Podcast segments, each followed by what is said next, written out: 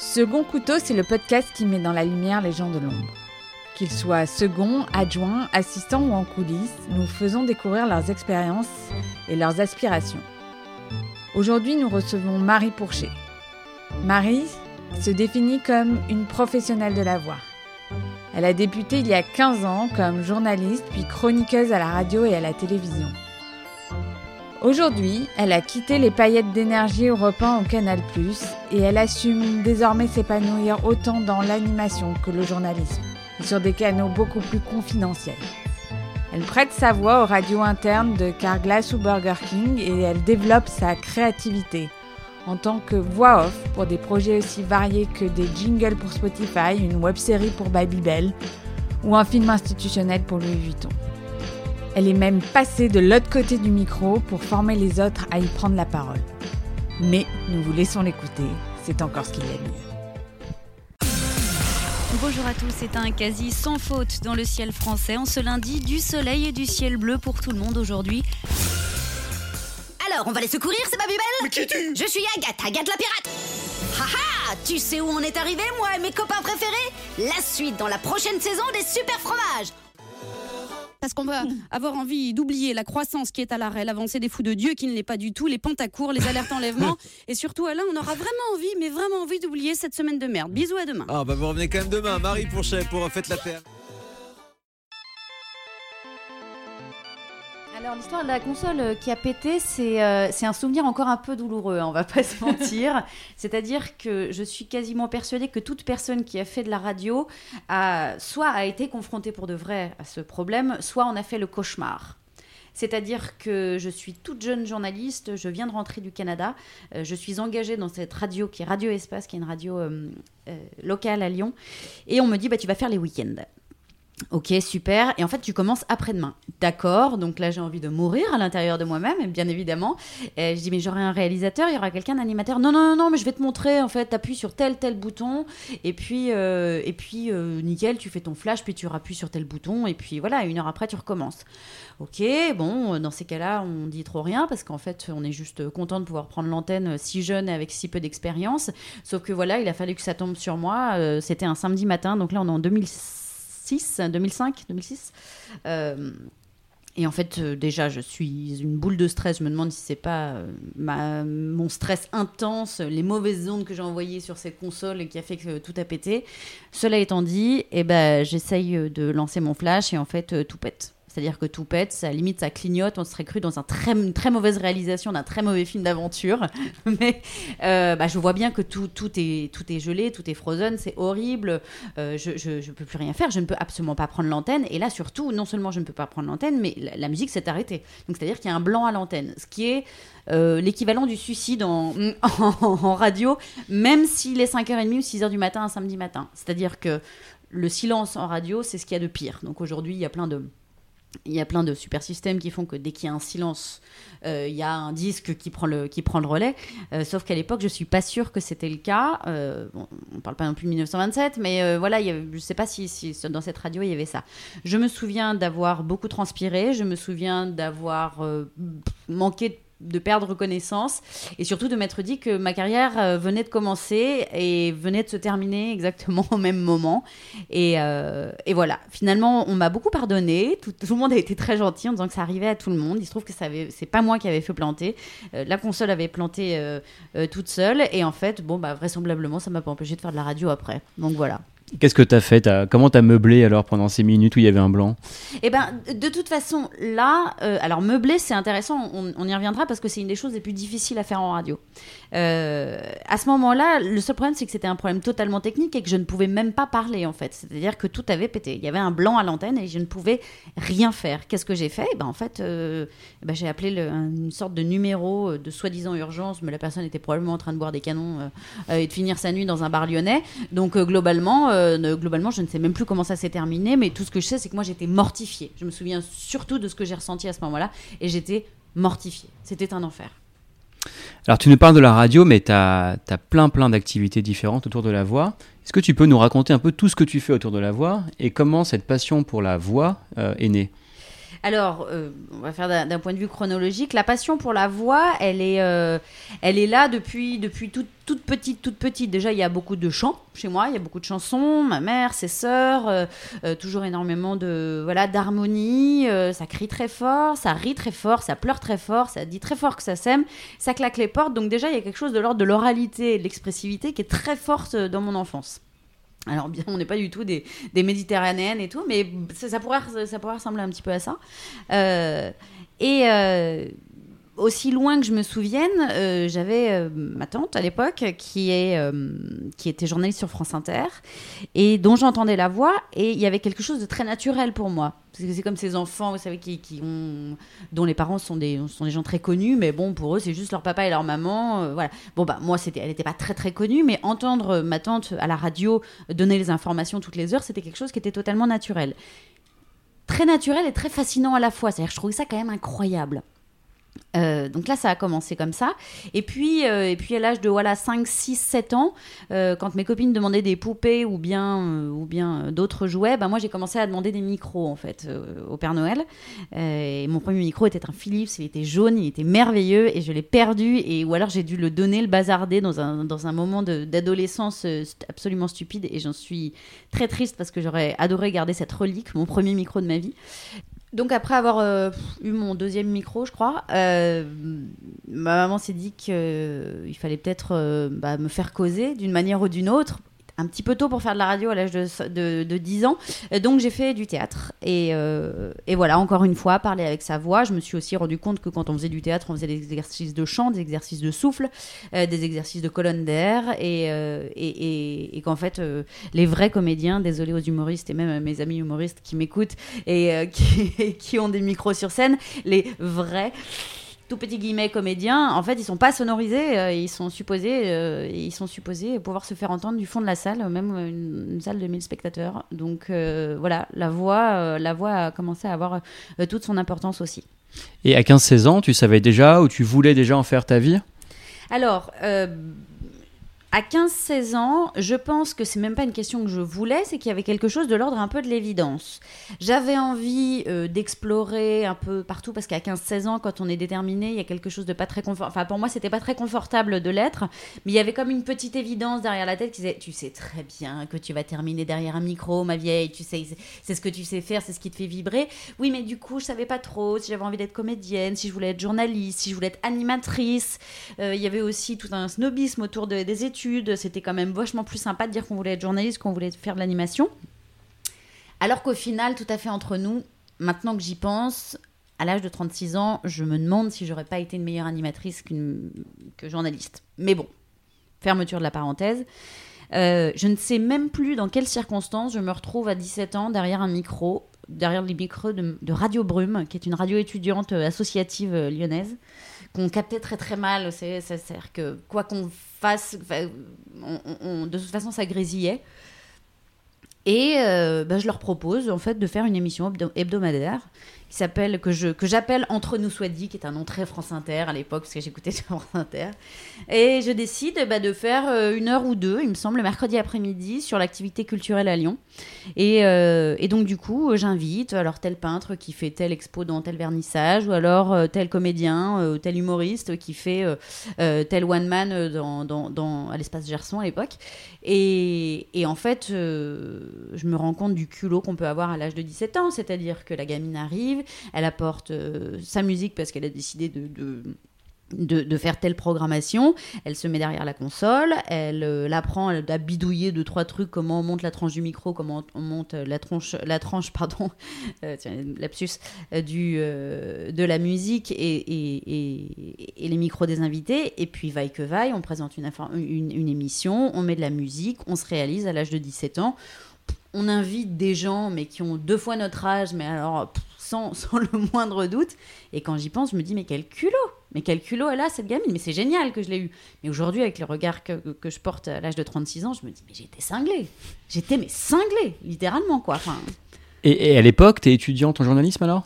Et à l'époque, je ne suis pas encore étudiante en journalisme parce que j'ai 17 ans et je suis au lycée. À ce moment-là, je suis au lycée. Et c'est quelque chose, je me souviens, qui est très personnel. C'est-à-dire que j'en parle très peu.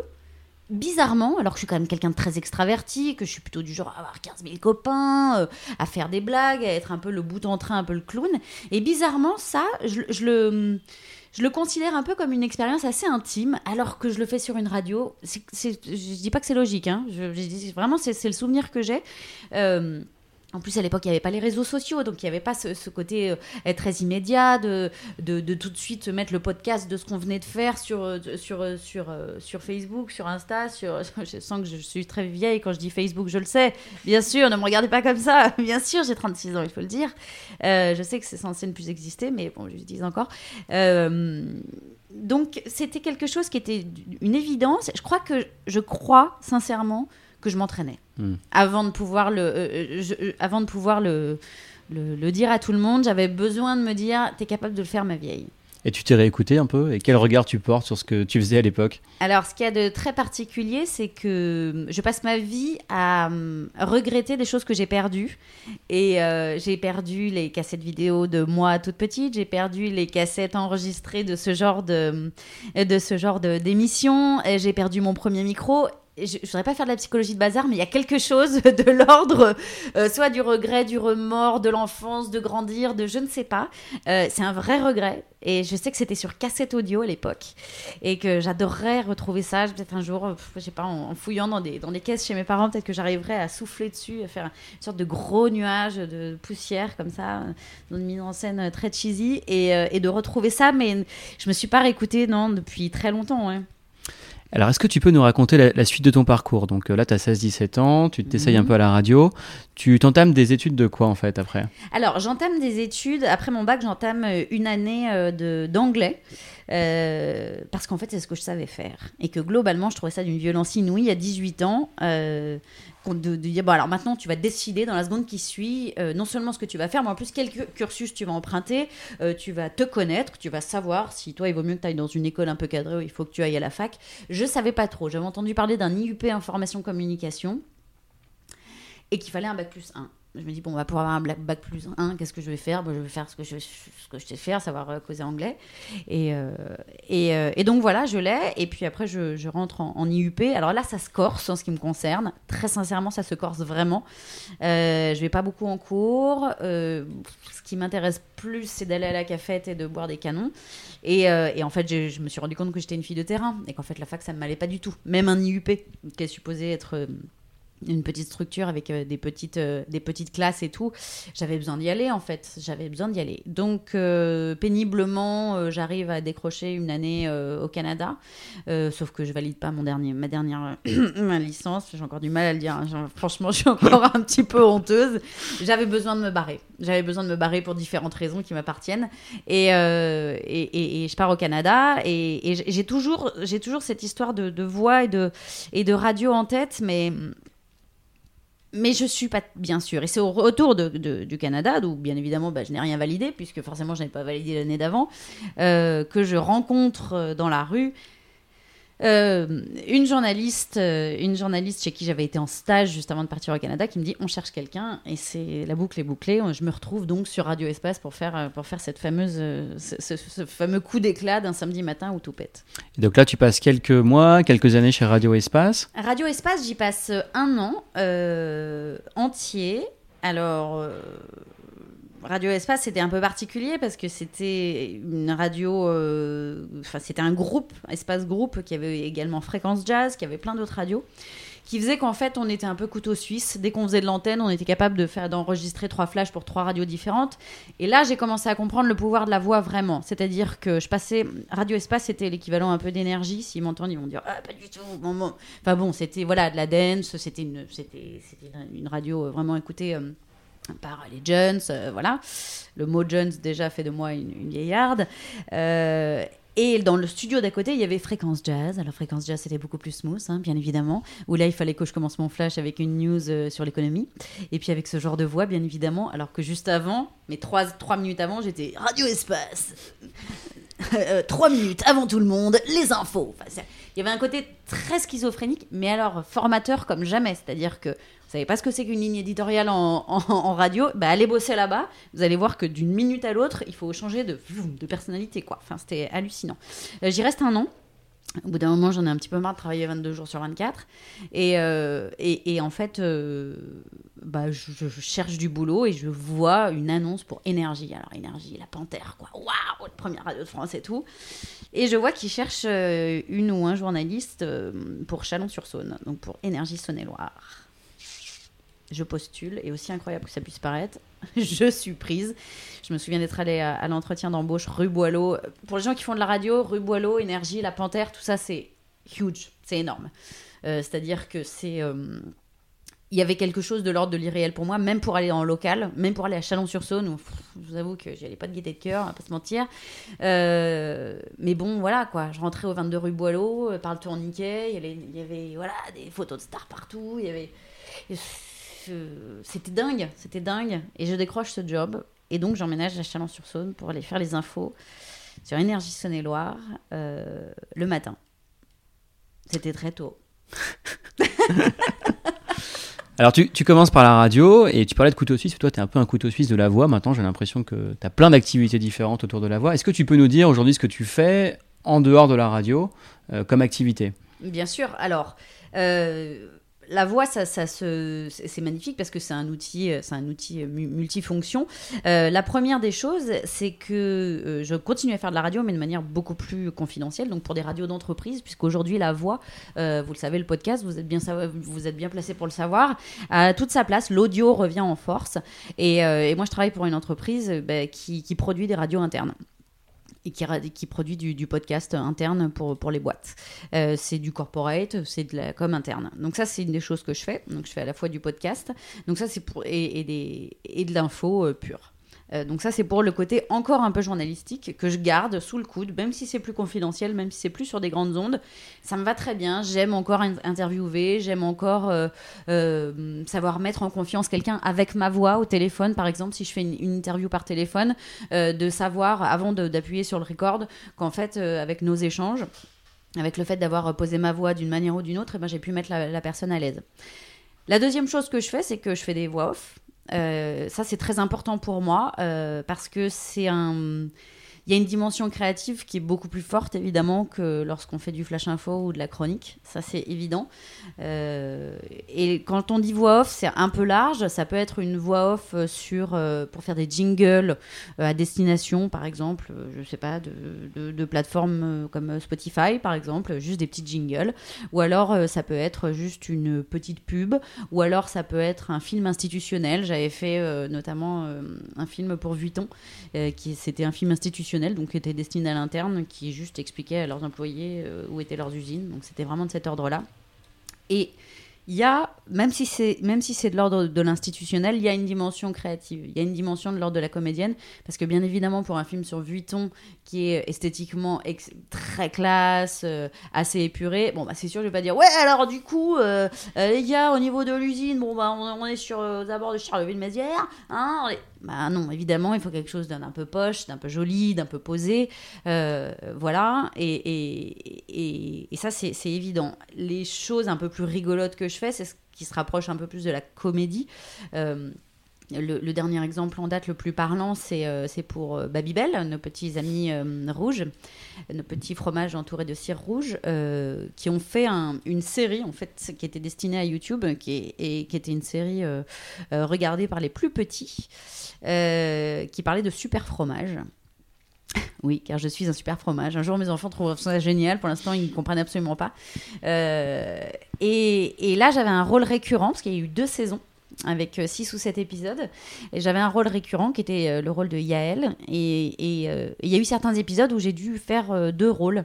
Donc, c'est-à-dire euh, une sorte de, mise en abîme parce que c'était le rôle de Yael, mais c'était aussi, le rôle de Yael déguisé en quelqu'un d'autre qui devait se faire passer pour quelqu'un d'autre. Donc, c'est-à-dire qu'il fallait que je garde la voix de Yael tout en faisant Yael qui singe sa propre voix. Enfin, c'était un délire. euh, fallait, heureusement que j'avais bien dormi la veille parce qu'au niveau du, la créa, c'était un, peu compliqué. Euh, Et puis la ma dernière euh, activité autour de la voix, ça, pour le coup, là, c'est une des premières fois où il n'y a pas trop de micro, pas trop parce que je dis qu'il en faut quand même toujours un petit peu, c'est que je fais euh, de, la, formation et de la formation notamment de prise de parole en public, mais de prise de parole au micro, et notamment pour nos amis de la SNCF, euh, qui sont, et, les agents, ça va aller du conducteur au chef de bord, euh, en passant par des agents escales, des agents en gare, ceux qu'on entend, vous savez, Madame, Messieurs, votre attention s'il vous plaît, Ken, voilà, ces gens-là, ils ont besoin d'être coachés, euh, souvent pour sortir d'une forme d'habitude, de robotisation absolue de l'annonce qu'on leur a demandé pendant des années.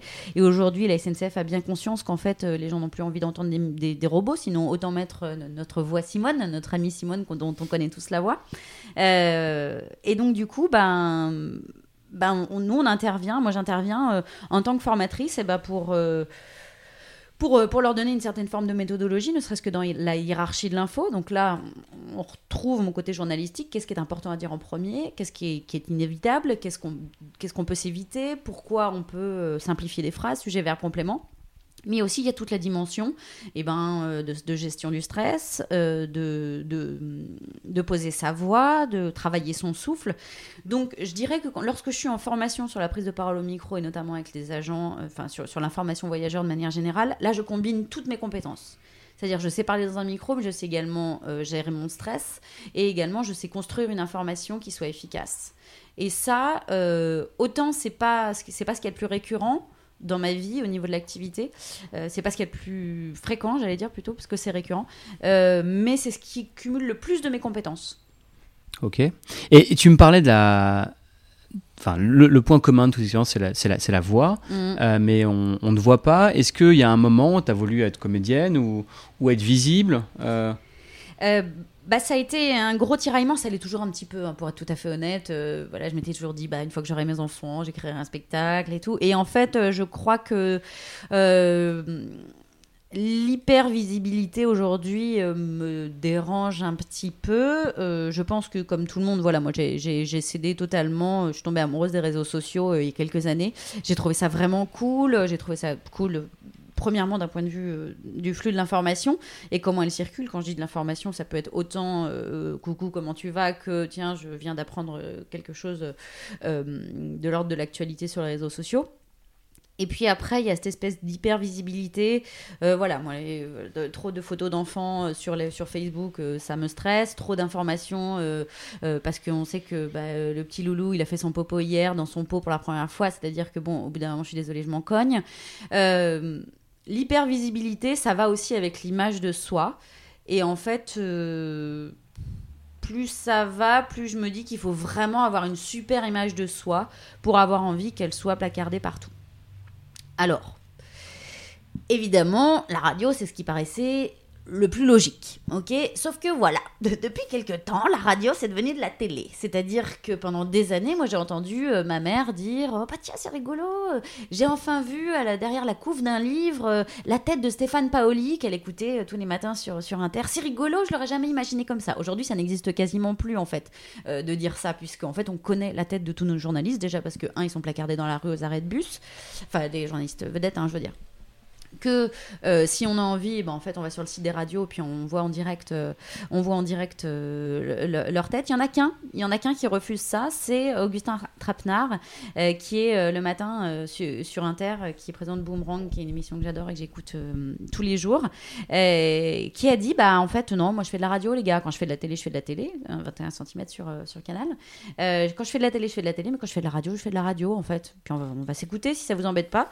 Et je trouve que c'est juste un très courageux parce que ça peut potentiellement lui enlever euh, des, euh, euh, des auditeurs, j'en sais rien, enfin des téléspectateurs en l'occurrence, mais et deux plutôt authentiques dans l'exercice de, de, ce qu'est la voix.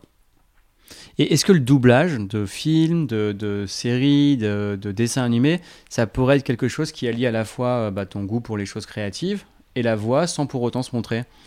C'est euh, le rêve absolu. En fait, ça a toujours été le rêve absolu. Si tu regardes là-bas, là, tu vas voir sûrement un, voilà, un CD de la petite sirène, un CD du livre de la jungle, euh, du roi lion. Euh. C'est-à-dire que je suis pile. J'ai une fille de 3 ans et demi et, et je fais totalement du lobbying sur les dessins animés et sur, et sur la voix et sur le chant. Oui, parce que bien évidemment, comme si c'était pas du tout important, j'ai complètement oublié qu'en fait j'étais au conservatoire et que je chantais en fait. Au niveau de la voix, tout à l'heure on se disait, qu'est-ce que tu fais autour de la voix? Voilà, c'est en fait c'est sans fin chez moi. Ça, existe tellement partout que c'est sans fin. Euh, le dessin animé, doubler un dessin animé, c'est euh, pour moi le plus grand kiff de tout, le plus grand kiff de tous les kiffs, disait dans, Comme tu es belle. Je crois que c'était Nathalie Benguigui qui disait ça. Bon bref, peu importe. Valérie Benguigui, pardon. Euh, ce serait, ce serait le combo parfait. Sauf qu'en fait, c'est un métier de faire du doublage et que ça s'appelle être comédienne. Et que moi, je ne suis pas comédienne. T'as déjà essayé ou? Euh, c'est pas aussi facile que ça. Bah déjà, j'ai quand même j'ai quand même touché du doigt l'exercice en faisant Babybel, très clairement, puisque euh, vraiment c'était pas, je j'utilisais pas la voix que j'ai là, hein. c'est-à-dire que Yael, elle parle plutôt comme ça, c'est-à-dire que c'était la petite nénette euh, qui avait qui, en avait marre d'être entourée de garçons hyper immatures. Ah, elle en a trop ras-le-bol, elle veut absolument sortir de cette situation. Donc il y avait quand même quelque chose de l'ordre de la, voilà, qui est déjà beaucoup plus clair, beaucoup plus dans le nez que moi. Euh, c'était de la comédie. Maintenant, on ne dit pas, tiens, j'aimerais bien faire du doublage. C'est le nombre de personnes qui veulent faire ça. C'est un des métiers les plus bouchés que je connaisse. Euh, Il y a plusieurs choses à ça. Il y a plusieurs raisons à ça. La première, c'est que déjà, par exemple, les doublages de films, plus ça va, bah les, films sont encore doublés en VF, mais plus ça va, plus, vous le savez, les gens sont beaucoup plus euh, euh, réticents à l'idée de voir les choses en VF. Voilà.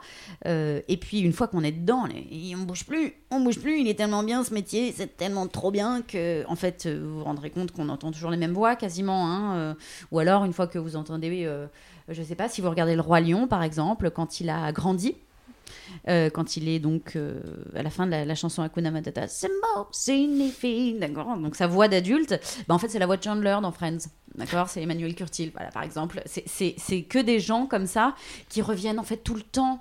Euh, voilà, la, voix de Whoopi Goldberg, bah, c'est la voix de Monica dans Friends. C'est c'est des gens qui sont capables de moduler et de faire en sorte de pouvoir coller au personnage, mais finalement, quand on commence à s'y connaître un tout petit peu en voix, on va dire ah bah oui, ça c'est la voix de machin, ah bah ça c'est la voix de truc. Une des personnes au niveau de la voix qui est la plus fascinante, c'est Richard Darbois. Vous savez qui c'est, Richard Darbois?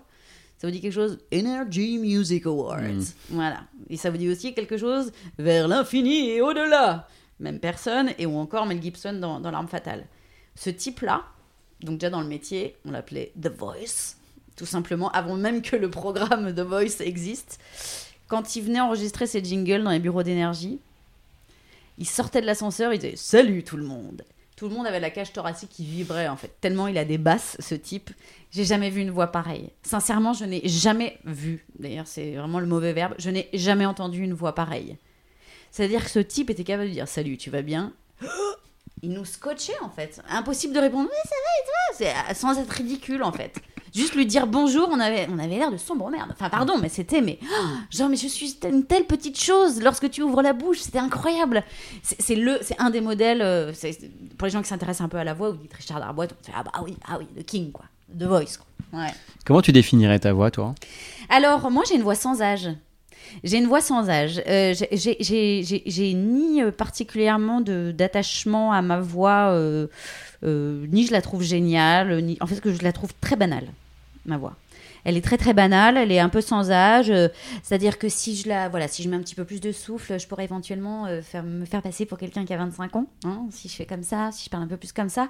Mais en fait, très vite, le naturel revient au galop. J'ai quand même beaucoup plus de base depuis quelques temps, bien, évidemment, quelques années de cigarettes, de fiesta, euh, d'enfants et de, et de nuit blanche, bien évidemment. Donc aujourd'hui, je suis beaucoup plus dans les basses, mais je suis pas sûre que dans 10 ans, euh, j'aurai une voix qui aurait plus changé que ça. Je, je sais pas. Je la trouve assez banale, en fait, ma voix. Je la trouve pas très reconnaissable. Euh, Je, voilà, elle a rien d'extraordinaire. C'est pas la voix, euh, voilà, la voix française de Julia Roberts ou celle justement de Monica Geller dont, dont je parlais, qui, ouais, ouais, tout de suite, elle ouvre la bouche, tu dis, ah, ok. Et qu'est-ce que tes clients cherchent dans ta voix, tu penses? Quand tu, quand tu bosses pour Babybel, par exemple, qu'est-ce qu'ils cherchaient chez toi? Alors, chez moi, ils cherchaient pas ma voix. Ils cherchaient ma capacité à changer de voix. Euh, Je suis, ça, je suis intimement persuadée que ma capacité à moduler euh, et me rend vraiment service sur ce genre d'exercice. C'est-à-dire qu'ils se disent bon bah c'est bon, euh, Marie on l'a entendu, elle est capable de faire un peu le job, de pouvoir faire deux personnages dans un même épisode, par exemple. Euh, en revanche, sur les, les, missions un peu plus institutionnelles, un peu moins funky, euh, ce qu'ils vont chercher, c'est plutôt ma compétence à poser ma voix et à savoir parler dans un micro, à savoir euh, respirer au bon moment, à savoir respirer sur les bonnes ponctuations. Et là, là pour le coup. mon, mon identité vocale est pas ultra importante. En revanche, ma compétence, ma capacité à, à- à utiliser cet instrument, les plus. Et qu'est-ce qui te rend le, le plus fier aujourd'hui dans tes multiples activités Qu'est-ce qui te rend Mm. heureuse dans ton job? C'est quand on reconnaît ta voix dans une publicité Euh, C'est quand tu as coaché des gens qui finissent par parler très bien eux-mêmes? Ouais, en fait, ce a de rigolo, c'est que là, tu viens déjà de me donner plusieurs, euh, plusieurs euh, sources de satisfaction. Je suis pas sûre qu'il y ait une chose dont je sois le plus fière parce que mes activités, bien qu'elles tournent tout autour de la voix, sont tellement différentes les unes des autres que ce soit euh, quand je suis debout devant une dizaine d'agents SNCF qui finalement finissent par dire Ah ouais, mais c'est marrant. Euh, euh, alors qui en général en plus rentrent dans la pièce en étant pas du tout convaincus. Bon, Ça c'est ça c'est entre nous, hein. Non, je plaisante. Je sais très bien. Enfin voilà, il- c'est pas c'est un secret pour personne. Ils sont pas toujours très convaincus avant avant que je rentre euh, dans la pièce. Et puis si à la fin ils me disent ouais ok ouais ouais bah oui bah je veux ça ça ce petit truc là je vais le retenir. Oui oui ça ça va m'aider. Là, je suis la plus heureuse du monde. Pour moi, j'ai- euh, vraiment réussi mon pari.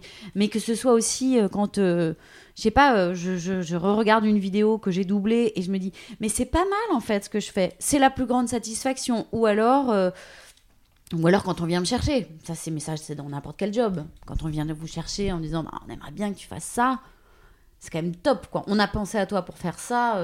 Enfin, qui trouverait ça euh, vachement désagréable Et est-ce qu'il y a un truc lié à l'ego aussi, le fait d'être entendu par des, Totalement. par des millions de personnes et- Bien sûr. Mais évidemment, il y a, il y a quelque chose de très narcissique là-dedans. Écoutez, si j'avais pas un minimum de narcissisme, je, je serais expert comptable euh, enfermé dans un bureau et je voudrais que personne me regarde. Euh, ce serait d'une malhonnêteté absolue que de dire que, que quand on travaille avec sa voix, on n'aime pas un peu s'écouter. Oh.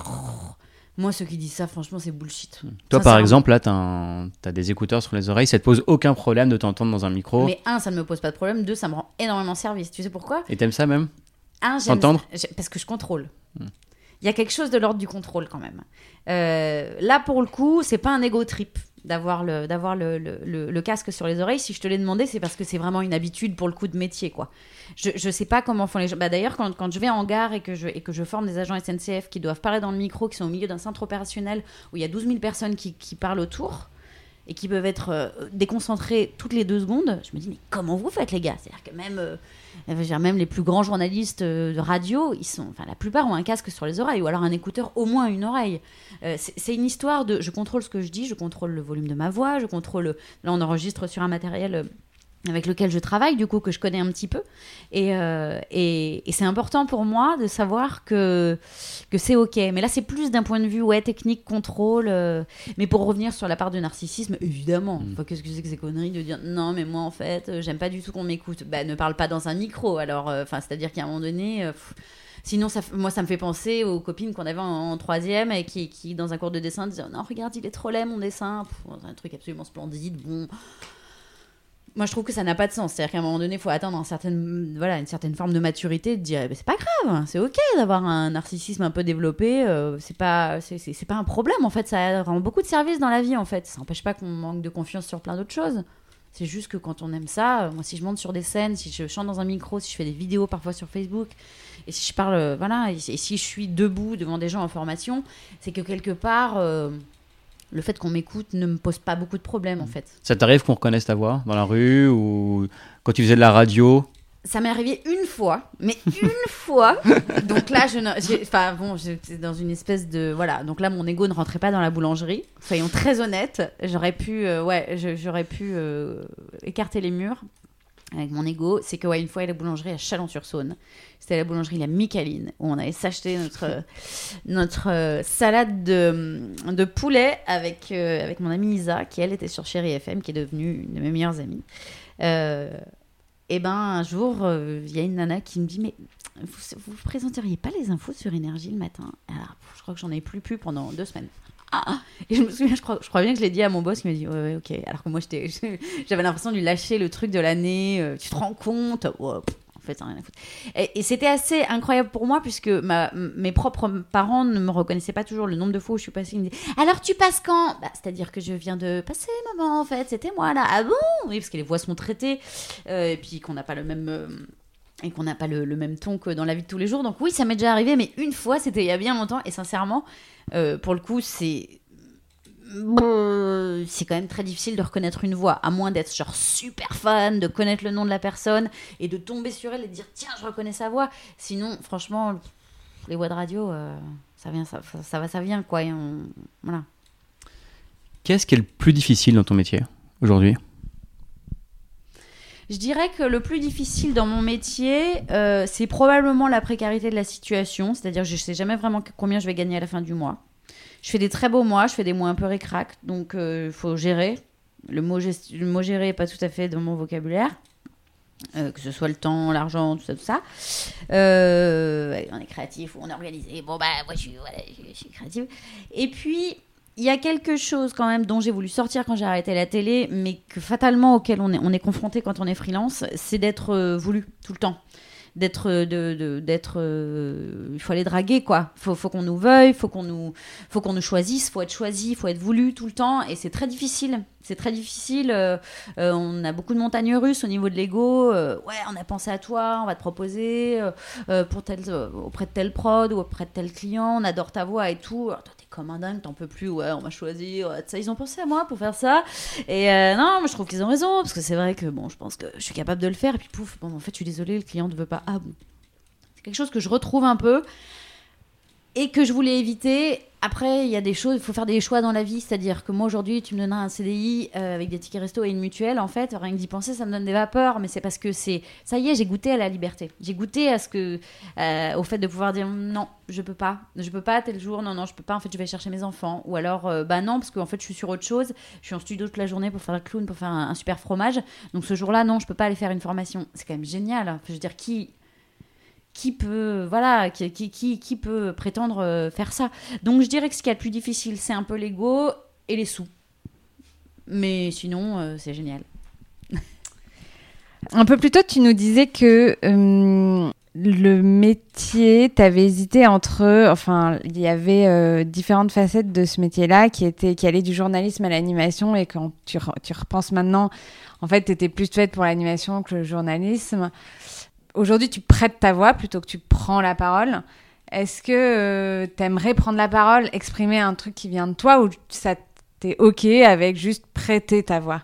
Euh, est-ce que je préfère être auteur ou interprète en gros? C'est ça. Euh, ça me pose absolument aucun problème puisque en fait euh, je fais les deux. C'est-à-dire que si je fais un doublage de euh, de petite pub ou j'en sais rien, bon bah là j'ai un texte, euh, j'ai pas de pouvoir de créativité au niveau du texte, mais beaucoup plus dans ma voix.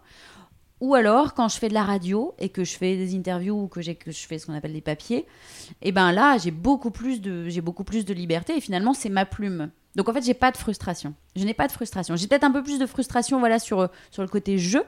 euh, que j'aimerais faire beaucoup plus euh, au niveau de la modulation et tout mais mais sinon euh, la raison pour laquelle je disais que j'aurais été une meilleure animatrice c'est que lorsque j'étais journaliste chez Énergie, qu'au bout d'un moment je suis montée à Paris, donc après Chalon, ils m'ont, appelé pour, aller euh, en Asio, enfin en Asio, c'est sur l'antenne nationale, et, euh, et en fait je me faisais souvent reprendre par mon red chef qui me disait arrête avec tes babayes, tes machins, tes, tes petites blagues, je pouvais pas m'empêcher de faire une petite blagounette à la fin du flash, un petit... C'était plus fort que moi en fait, il y avait quelque chose de l'ordre de l'infotainment qui, qui, me- titillait, il y avait quelque chose de l'ordre, il fallait que je fasse une petite blagounette en fait, c'était, plus fort que moi. Or, une blagounette, ça rentre pas trop, ou en tout cas pas systématiquement dans, dans les flash infos. C'est pour ça que je dis ça. Je me demande si j'aurais pas fait une meilleure animatrice à l'époque. Mais peut-être que j'aurais vite fait le tour, peut-être que je me serais ennuyée aussi. Faut pas regretter en fait. Mm. Non. Il y a des choses que tu as faites justement que tu n'aurais pas fait des. Tu as prêté ta voix à des messages ou des projets auxquels euh, tu. re- J'ai la chance de ne jamais, jamais avoir été confrontée à cette situation. Je sais pas, j'imagine un truc un peu. euh, un- un- une situation euh, très inconfortable, je sais pas, où on m'offrirait une très belle somme d'argent euh, pour incarner un texte de, ou des valeurs qui vraiment me sont totalement étrangères, voire abjectes. J'ai jamais été confrontée à ça, j'ai jamais enregistré de trucs pour un parti politique ou j'en sais rien. Mais ça pourrait, ça pourrait. Est-ce que je serais Tu capable t'interdis pas. Est-ce que alors il y a certains non il y a certes il y a notamment un parti politique où c'est absolument évident que jamais même pour tout l'or du monde je prêterai ma voix euh, ne serait-ce que pour pas me saborder. Parce qu'au bout d'un moment on sait hein, ce qu'on a fait euh, voilà. Euh, en revanche Voilà, pareil- alors j'ai un bon exemple. euh, Je suis pas une grande fan de la chasse. euh, je suis pas non plus Brigitte Bardot, mais voilà, c'est pas une culture que je connais. Pourtant, mon beau-frère euh, que j'embrasse est un grand chasseur et en plus il le fait de manière très très respectueuse de la nature. Mais voilà, c'est pas mon truc.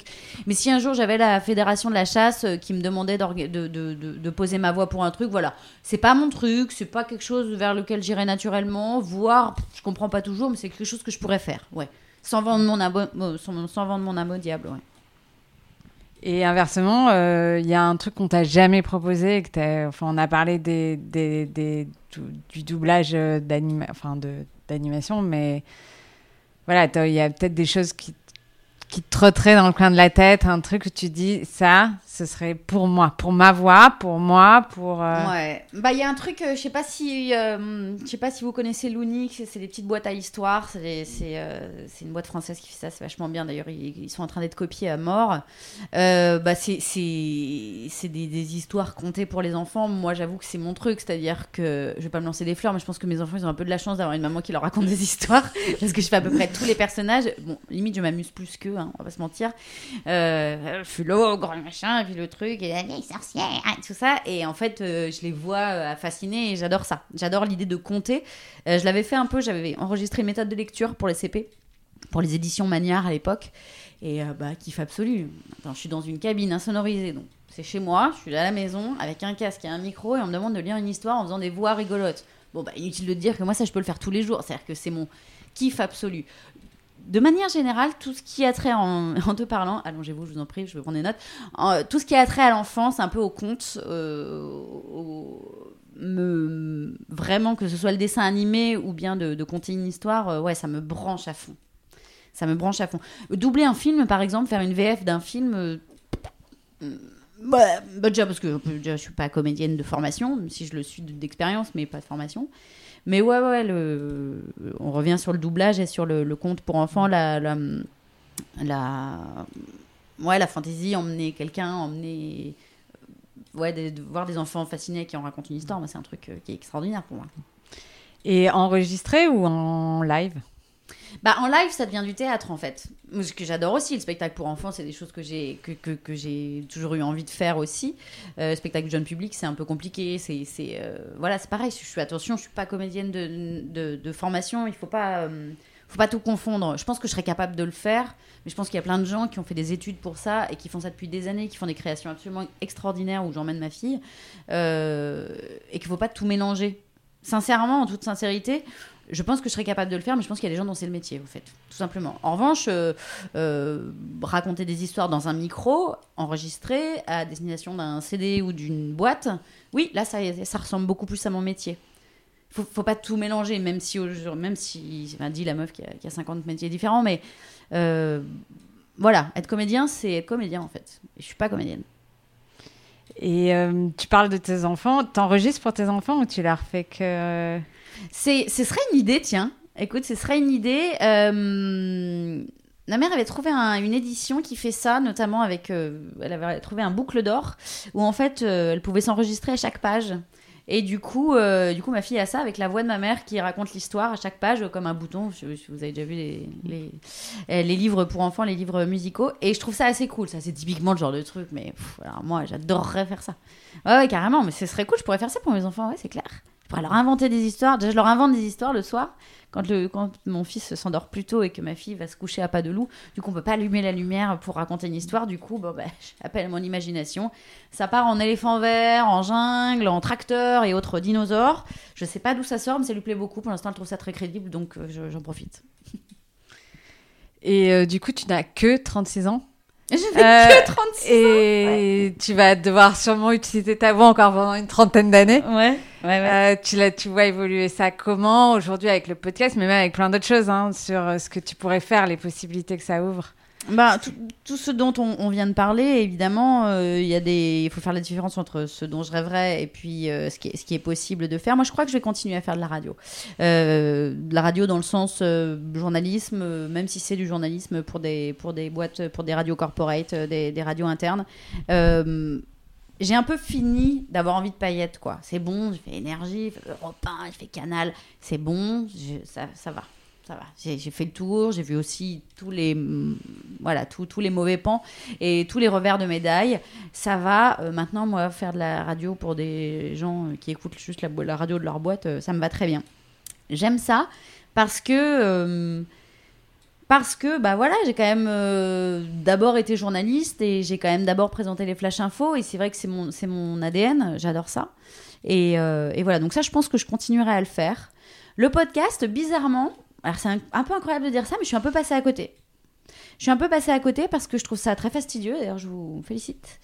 Euh, je trouve que à chaque fois que j'ai une idée bah, je cherche un peu ça a déjà été fait. Je, je pense que j'ai loupé le train. Sincèrement, je pense que j'ai loupé le train où je pourrais éventuellement collaborer à un podcast déjà existant.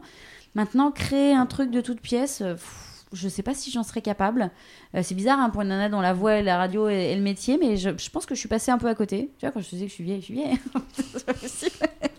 et, euh, et voilà. Et, ce qu'on disait, euh, ce qu'on disait, c'est que ouais, moi, il va falloir que je booste un petit peu plus euh, justement pour aller faire euh, euh, du doublage, un peu plus de clownerie. Parce que quand je fais pas de clownerie dans ma vie, au bout d'un moment, j'explose, je le sais. hein. Il va falloir que j'aille faire euh, un peu n'importe quoi. Ça, c'est sûr. J'aille faire des voix de dessins animés.